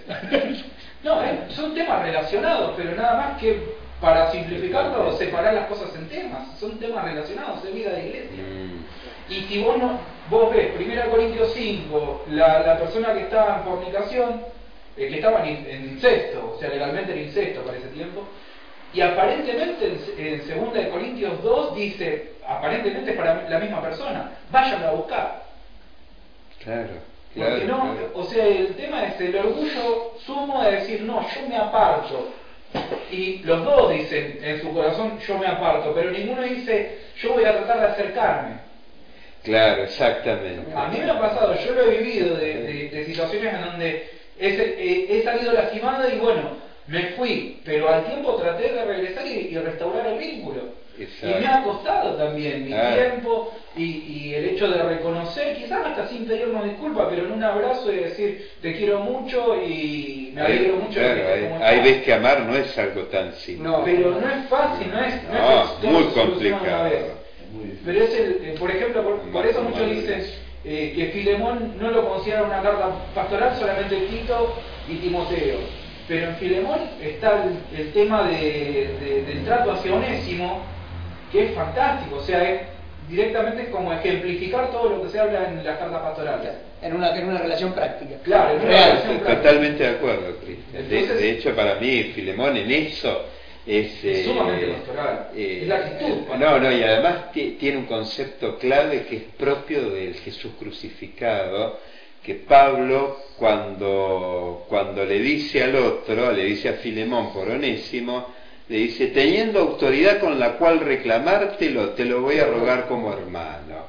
Eh, eh, esto también uno puede leerlo como una tesis ideológica y política desde donde se construye la mirada del Evangelio para poder diferenciarlo de esto que habla Maquiavelo, y la construcción a la que hace referencia Pablo, teniendo la autoridad para tirártelo por la cabeza, te lo digo como hermano, que lo recibas como tal, se construye un poder desde el espacio de no poder. Y esto, esto es una clave de resignificación muy importante en la cristiandad desde el Jesús crucificado.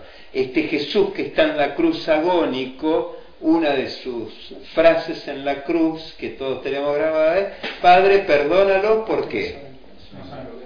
La pregunta clave es, ¿es Jesús quien perdona o a quien le pide que perdone? Porque acá también hay otra construcción dinámica.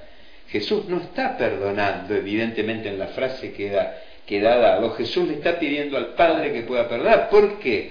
Porque la relación de perdón, tal como está dicha en el ministerio público de Jesús, exige que vos puedas hablar, en este caso con tu torturador, que son los que tiene abajo de la cruz. Él está incapacitado de poder mantener un diálogo con quien lo está matando, evidentemente. Entonces, él ahí se excusa de esto, él no puede, y esto es lo que uno tiene que entender también en la fe que maneja cotidianamente, no todas las veces uno puede estar en garantía de perdonar al otro, porque para que el otro sea perdonado, no solo existe una condición de tu corazón, de, decir, bueno, Padre, yo lo amo, pero esto es algo que solamente puede hacer la víctima con el victimario, por eso siempre las quejas con los indultos, el punto final y la obediencia de vida en la Argentina. ¿Por qué? Porque es una imposición de un Estado que le obliga a las víctimas a perdonar a victimarios que los torturaron. Esto es algo que partirá del corazón de quien sufrió ese vejamen. Esto es lo mismo. Jesús en ese momento no puede perdonar porque no tiene herramientas como hombre en esa tortura para poder entrar en diálogo con ellos. Y desde, desde ese espacio de no poder, de no poder ni siquiera acceder a una clave de entendimiento, le pide al Padre que él haga lo que él no puede.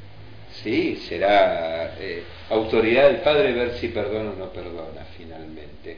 Pero esto es importante entenderlo, esta construcción que desde el Evangelio se construye poder desde un espacio de no poder, desde el espacio de la cruz, que era el espacio del escarnio, del crucificado, desde el espacio de Onésimo, que Pablo le pide a Filemón que lo reciba como un hermano, si bien en el Evangelio nunca se habla en contra de la esclavitud, ni Jesús lo hace, porque es algo que en esa época no se cuestiona, queda claro que el Evangelio no puede ser menos que abolicionista y antiesclavista, como fueron todos los movimientos evangélicos después de la Reforma, claramente. Sí, algunos, no todos.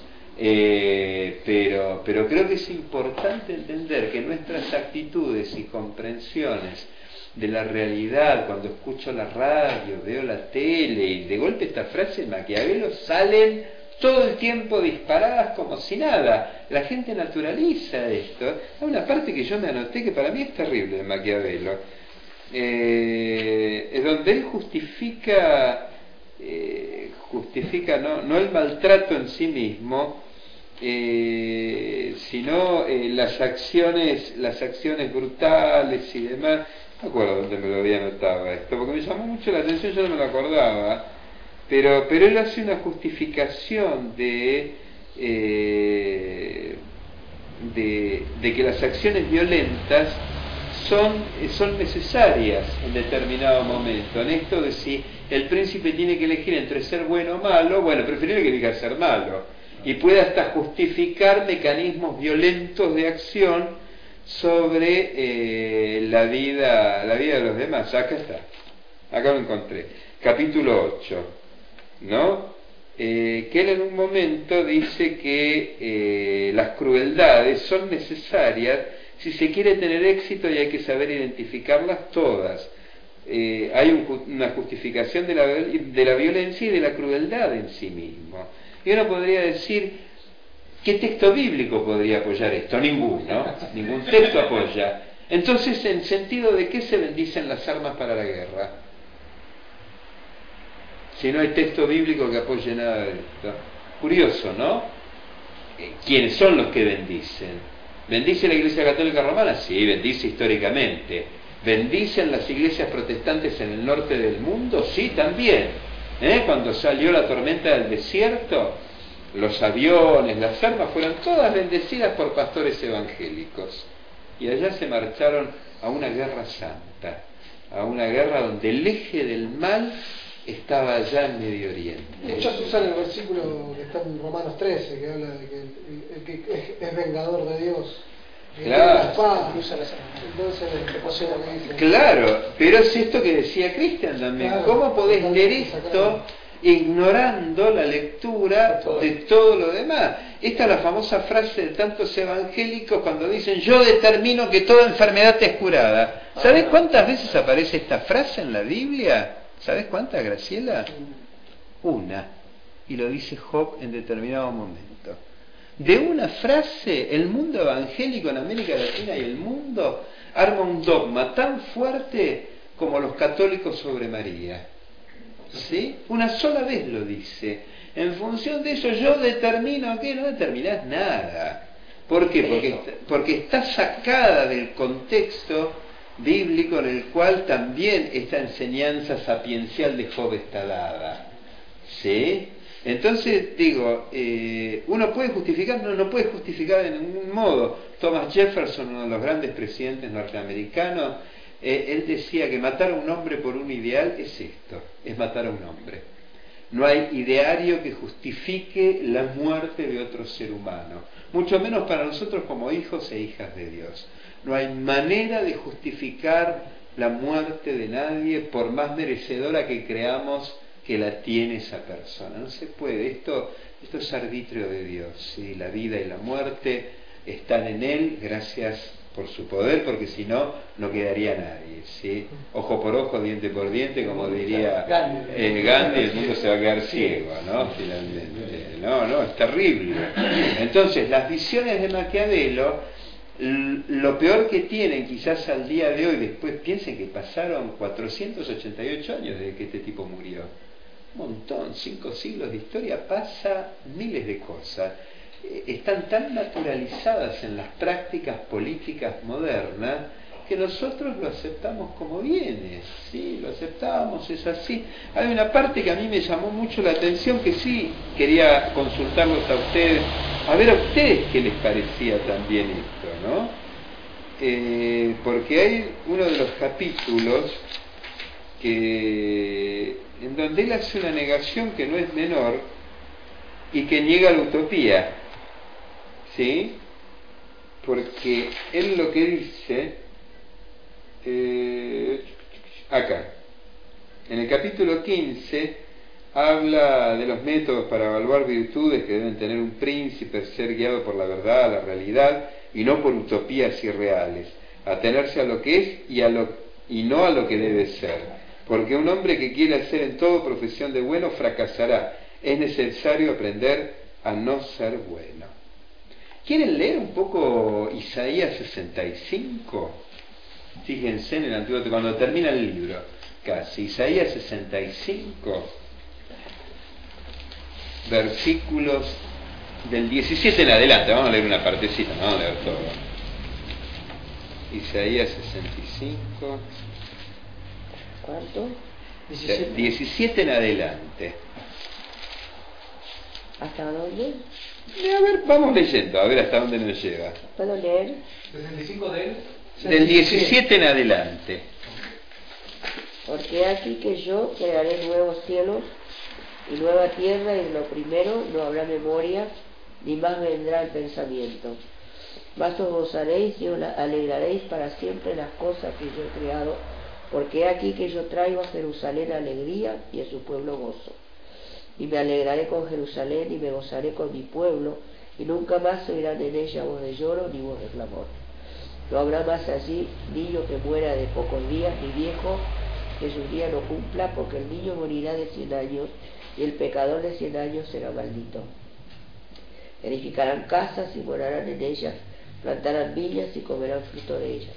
no edificarán para otro, para que otro habite, ni plantarán para que otro coma, porque según los días de los árboles serán los días de mi pueblo, y mis escogidos disfrutarán la obra de su Hasta Es, es, bellísimo este texto de Isaías, y no va a pasar en el futuro que los que hagan lindas casas no puedan vivir en esas lindas casas, que los que hagan ricas comidas no puedan comer ricas comidas. Este es un texto apocalíptico, sí es una literatura propia de la apocalíptica judía, muy, muy esperanzada. Entonces la, la pregunta que uno tiene que hacerse leyendo a Maquiavelo, en donde dice que todo príncipe cabal en su poder y en su estado debe olvidarse de toda utopía debe poder concentrarse en ese pragmatismo que le permite saber que esto puede, que esto no, y lo otro que debería ser, bueno, en eso no me distraigo. Eh, en Maquiavelo hay un elemento muy, muy negativo que es la falta de utopías, la falta de caminos de realización, de sueños de realización hacia adelante. El año pasado me encontré con una mujer yo estuve los últimos 17 años sin vivir en Buenos Aires, viví en otra parte del país. Y me encontré con una mujer que yo pensé que ya estaría muerta. Realmente cuando la dejé tenía casi 80 años y ahora tiene más de 90, obviamente. Y ella me reconoció bien, estaba, estaba re bien la hermana en la fe, estaba con su hijo que tenía casi 70. Claro, y ella tenía 96, 97 años. Y me saluda, me abraza, este se me acerca, me toca, me dice, no veo muy bien eso, sí. Le digo, vos, Emma, le digo, ¿cómo, ¿cómo estás? La verdad me dice, con los sueños intactos. me pareció muy buena frase, que a sus casi 100 años ella todavía tenía los sueños intactos, nada ni nadie se los había podido robar, ni de su mente ni de su corazón.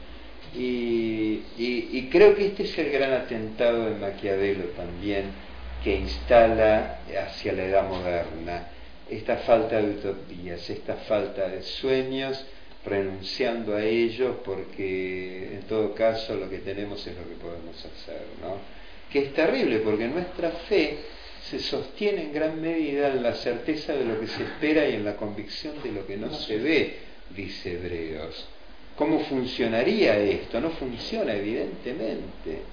Por eso, por eso es interesante cómo eh, también, digo, en una valoración positiva, la construcción de espacios de participación política o ciudadana de los grupos evangélicos actualmente en América Latina reviven mucho este espíritu de sueño y de visión hacia adelante el tema de la pregunta sería desde qué lugar ¿no? Eh, hacen este sueño. Pero eso es muy importante porque este es el dato que aporta la fe. La fe aporta una perspectiva del ser humano con un horizonte mucho más largo de lo que puede ver habitualmente. Y esto es lo, lo, que nos permite seguir caminando. Esto es lo que le permitió a todo ese pueblo caminar 40 años, quejándose, despotricando, estábamos mejor cuando éramos esclavos y demás. Pero lo cierto es que ellos no podían volver atrás. No pueden. Y yo creo que es una buena metáfora eh, de nuestra propia existencia.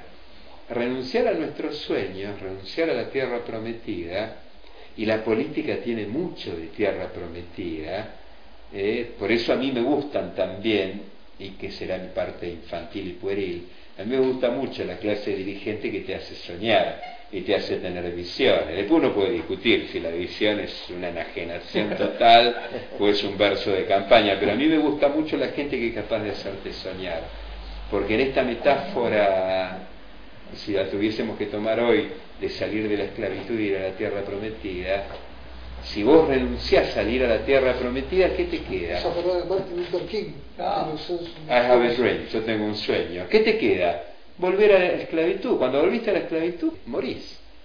porque esto es importante entender. Quien abandona sus miedos, quien abandona la esclavitud de sus peores taras hacia la incertidumbre de lo que hay adelante, no puede volver atrás. Porque si te arrepentiste en el medio y volvés para atrás, volvés a tus peores partes, es morirte. Esclavo que vuelve, esclavo que se le corta la cabeza. Entonces creo que el Evangelio es una clara invitación también de, discurso y de narración política de cómo mantener la vista hacia adelante cómo fijarla en un horizonte más allá de lo que la gente pueda. ¿sí? Esto es lo que da claridad también a la iglesia de Jesucristo. Saber que estamos mientras tanto porque tenemos la vista fija hacia adelante y que nuestra ciudadanía está en un reino que es imposible cercar y marcar perímetro. Es un reino que nada ni nadie te puede arrebatar, como mi amiga Emma de 97 años, que sigue con los sueños intactos. ¿Sí? Y creo que es fundamental entender a Maquiavelo para saber estas dos cosas. Él habla de la adulación de los príncipes, ¿no? que, que es bueno y demás. Siempre me acuerdo de, de la frase de Proverbio, alaba al tonto y lo verás trabajar. Es totalmente cierto. Vos que haces tan lindo las cosas. Ah, Y uno se cree Vos sos tan inteligente. Vos que sos tan pastor, usted que es tan bueno. Claro, Y vos vos te la, vos te la crees. Y entraste. Y ahí, Y ahí entraste porque no hay cosa más neurótica que el rol del pastor o la pastora. Es un trabajo totalmente neurótico, porque cuando vos te empezás a creer lo que el otro te dice, vos no sos lo que vos crees que Dios quiere de vos, vos sos lo que la gente quiere que seas. Y vos decís, ay, yo soy tan bueno, no, ¿cómo no voy a ir si el hermano me pidió que vaya? Y anda como un, como un ganso ahí que te arma la agenda 20 personas más. Usted, pastorita, que es tan dulce y tan buena. Sí. A las 2 de la mañana. Acuérdense de la, Acordate, ¿eh? de la figura de Alaba al tonto y lo verás trabajar. Y el otro consejo de Proverbios es que en la multitud de consejeros está la sabiduría del rey.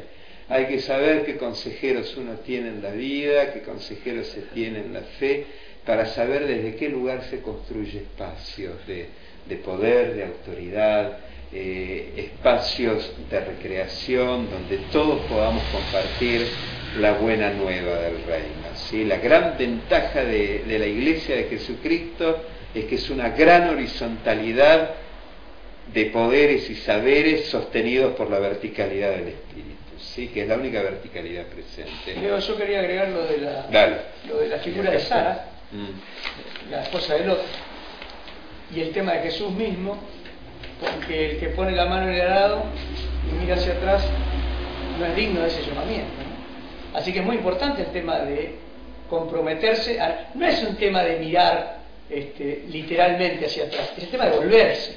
Esa- volver a Egipto, Exacto. volver a tu esclavitud. Y con esto que decía Cristian de, de cómo a veces uno toma distintas partes de la Biblia aisladamente, uno siempre tiene que dudar de las personas que hacen esto, porque en realidad son justificativos ideológicos de lectura fundamentalista. Porque si vos lees con atención la palabra, vas a ver que todo el tiempo se contradice a sí misma, la palabra y se explica a sí misma. Eh, honrarás a tu padre y a tu madre, sí, pero también dice eh, que se entierren solos tus muertos, dejalo y demás. Entonces vos decías, ah, ¿cómo es? Eh, ¿Será esto? ¿Será aquello? ¿Será lo otro? Mi familia es la que hace la voluntad de mi padre. Eh, ah, sí, claro, tal cual. Entonces vos decís, ¿cómo es el Mi tema? madre y mis hermanos. El tema es que la Biblia no es un recetario de cocina al cual yo accedo para que me salga la torta o el budín de banana. Sí, la Biblia es un elemento, es una palabra revelada de profunda percepción eh, que uno descubre a la luz del Espíritu, a la luz de la comunidad que asevera o no que lo nuestro no sea una locura del momento. Y a- claro, claro que vos digas, ¿será que el Señor me habla o estoy escuchando voces? No es matemática y lineal, sino que es profundo. Eh, Totalmente, y lo otro es que la, la palabra se lee a la luz de la historia del pueblo de Dios, que no es la historia de tu iglesia cuando empezó a ser iglesia hace 40 años, por esto mismo que dijimos, porque las iglesias son un mientras tanto. La historia, cuando uno habla de la historia nuestra como hijos de Dios, es la historia de 21 siglos. Nosotros tenemos que hacernos cargo de las persecuciones eh, cuando los cristianos éramos muertos en el circo romano. Tenemos que hacernos cargo también que en determinado momento Constantino llamó a los obispos para ser parte del poder del imperio. Si no, no tenés manera de entender por qué estás donde estás. Sí, tenemos que hacernos cargo de la reforma de Lutero, de Calvino, todos los movimientos reformadores después. Si no, tampoco podemos, y de las cosas buenas también apropiarnos. Pero tratar de interpretar eh, esto que somos en este punto del universo, haciendo una lectura de los últimos cinco años, es peligroso. ¿sí? Agarrar una Biblia de tantos versículos y tratar de interpretar la vida de otro leyendo dos, también es terriblemente peligroso. Es lo que hace Maquiavelo.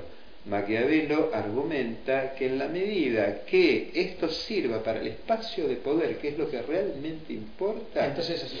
todo lo demás está justificado. A veces me da la sensación que muchos hermanos y hermanas mías en sus iglesias, mientras sirva para poder detentar el espacio que tienen, están justificados a sí mismos. Y vos decís, ese hermano, esa hermana, ¿leyó a Maquiavelo? Probablemente no lo leyó nunca, Ni sabe que existe. ¿por qué? Y te, y colectivo. te va a y te va a preguntar a qué iglesia pentecostal pertenece ese Nicolás famoso. Pero está, es parte de la cultura de Occidente. Está tan metido a nuestro como la- los postulados cartesianos que veíamos la otra vez. Son tan parte nuestra que lo menos que puedo hacer es cuestionármelos todo el tiempo. El problema es que van generando una cultura, que van haciendo pastores que copian lo mismo. Yo te digo a mi iglesia si tengo ese problema. Eso es. Claro, claro. Y es muy difícil, no puedes tener una revolución que se vayan todos. Entonces tienes que entrar por otros lugares, Ah, seguro.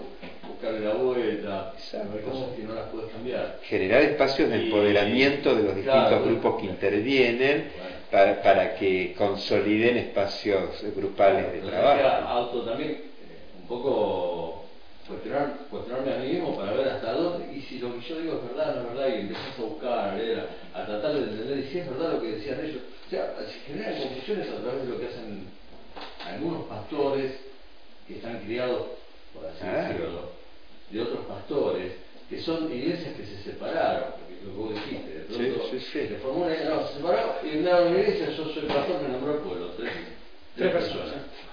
Tres personas. Claro. Y si ah, van generando. Se Entonces, ¿qué pasa? ¿Cómo rompes eso? Eh, es como romper de a poquito una pared. claro, claro, no, no, no.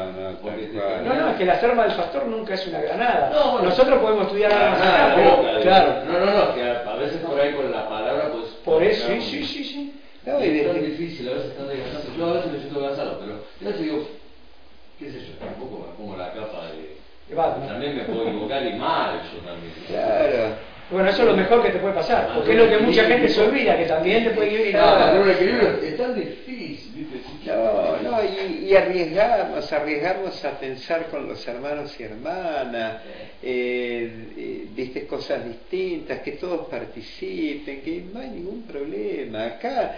Y esto es lo otro que tenemos que entender nosotros como evangélicos también. En el caso católico romano y ortodoxo, que son las otras dos grandes familias de fe cristiana, ellos, los espacios del ministerio ordenado, son espacios jerárquicos, como el espacio del obispo, que es un espacio jerárquico, se mueren siendo obispos eméritos. Pero en el caso evangélico, en mi iglesia, en la Iglesia Evangélica Metodista Argentina, como en otras metodistas del mundo, eh, son episcopales, hay obispos y obispas mujeres que se votan en cargos cada cuatro años. A vos te votan, te votan para la función, no es un cargo jerárquico. Cuando vos dejaste de ser obispo, porque se cumplen tus mandatos, no te pueden renovar, esto se terminó. Volvés como pastor, pastora, me te designan acá, acá y se terminó y tenés tú un cuerpo colegiado que lo resuelve con vos. Eh, entonces digo, poder entender que ser pastor, pastora de una comunidad, es obedecer a ese sacerdocio universal de todo creyente, como decía Martín Lutero en el 1522, entendiendo que es una función lo tuyo, es una función distinta a las funciones que tiene el resto del pueblo de Dios, nada No más. sos obispo. No sos separado para y sos una jerarquía dentro de esto. Lutero no lo confía así, creo que la reforma lo copia muy muy bien este. Nosotros no podemos menos que olvidar ese detalle de nuestra historia. No podemos dejar de lado esto, ¿sí? Nosotros aborrecemos estas jerarquías como evangélicos, porque estamos fuera de esa concepción jerárquica católico-romana. Si no tendríamos un papado en algún lado también dando vuelta. Entonces tenemos que ser consecuentes con la historia nuestra a lo largo de los siglos, ¿sí? y, y que nuestras comunidades se empoderen, nuestras mujeres se empoderen, nuestras pastoras se empoderen en una sociedad machista y patriarcal como la occidental y sobre todo latinoamericana y argentina. Eh, uno tiene que tener esta lectura de género claro, no le voy a explicar a Graciela que es mujer, pero digo, nosotros como varones la construcción de nuevas masculinidades, desde qué lugar la palabra ofrece esta construcción, es fundamental para entender, siendo que el 70% casi de los miembros de las iglesias cristianas son mujeres. Ahora, los dos tercios de los espacios de poder los ocupamos los hombres, no las mujeres, de locos. ¿eh? No poder hacer una autocrítica sincera y franca de esto. Yo hasta el día de hoy sigo afirmando que las predicaciones que he escuchado a mis colegas, mujeres, eh, siguen siendo predicaciones que ningún hombre podría hacer, porque la mujer tiene una sensibilidad y un espacio por la misma condición de ser mujer que el hombre no podría tener nunca. Y a mí me siguen maravillando, porque me dan lo que yo no podría ofrecer. ¿Sí? Así que bueno, gracias por la padre, si bien paciencia. tiene autoridad, asusta un poco. La voz, ¿Eh? de la madre, que la voz del padre, si bien tiene autoridad, asusta un poco también. Y la Claro. voz de la madre, todo lo contrario. Y vos fijate que en el Evangelio de Juan, eh, cuando vos lees, eh, lees el texto en griego, cuando te dice que el verbo habitó en el seno del Padre, la palabra que usa seno es colpos eh, en griego. Colpos, de ahí viene la colposcopía. ¿La colposcopía qué es? Es el estudio del útero. Ese padre del cual habla la Biblia tiene un colpos, tiene un útero. Es interesante. Es un papá que tiene su propio útero donde su propio. Es un padre y una madre. Es muy interesante esto para Es un Juan. padre que engendra en serio. Exacto, esto para Juan se ve que no es un problema. Para nosotros, por lo visto, sí, porque venimos de una cultura patriarcal profundamente. Gente, gracias por la paciencia. No, ¿Eh? no, La gracias. verdad que un placer, una alegría siempre eh, que podamos discutir entre nosotros estas cosas que nos genera el apasionamiento por Cristo. ¿Eh? No, por favor, la verdad que una, una alegría, un privilegio. Así que no, no los quiero entretener mucho, pero por favor, por favor. Así que no, no los quiero aburrir tampoco. Bueno, entonces este, seguimos con, con Barilco, ya preparándonos, terminamos con Hobbes este, la semana que viene, seguimos el paralelo con Pascal y Leibniz, recuerden eso, y, o sea, el parcial incluiría desde el Renacimiento, desde la idea del Renacimiento, hasta acá, hasta Hobbes, antes de este, el iluminismo. ¿no? Palo y a la bolsa. Sí, sí, sí. che palo y a la bolsa. bueno, gente querida, la verdad que faltaron las alumnas. Sí, sí, sí, hay una que está pasando por un problema grave y Sí, estamos sí. orando por ella también. Las alumnas no, vos sabés que yo tenía un profesor en la facultad que me decía, yo le ponía en el trabajo, profesor, doctor, tanto me tachaba el doctor, alumno, tanto y me tachaba el alumno. Él le decía a Leonardo Arauntano, "Oye, Leonardo, ¿eh, ¿por qué pone alumno? Y no soy el alumno. Eh, no, tú eres el estudiante. Claro. Es un alumno, ¿sabe lo que es el Sí, sin luz. Claro, sin luz, sin luz propia. Eh, que cada, lu- cada estudiante tiene luz propia. Así que me, me diría retando cada vez que Bueno, aprendimos la palabra alumno. Claro, sí, sin, sin luz propia, exacto. Por eso somos estudiantes. Cada uno tiene algo, algo que aportar. Gente, la verdad que lindo verlo. Estudien, estudien si no van a llegar a ser obispo. Eh. Me dijo una vez un señor que está ahí. ¿eh? El que sabe, vea, sabe. Que vea flaco que si no vas a llegar a ser obispo. lindo verlo, como siempre. ¿eh?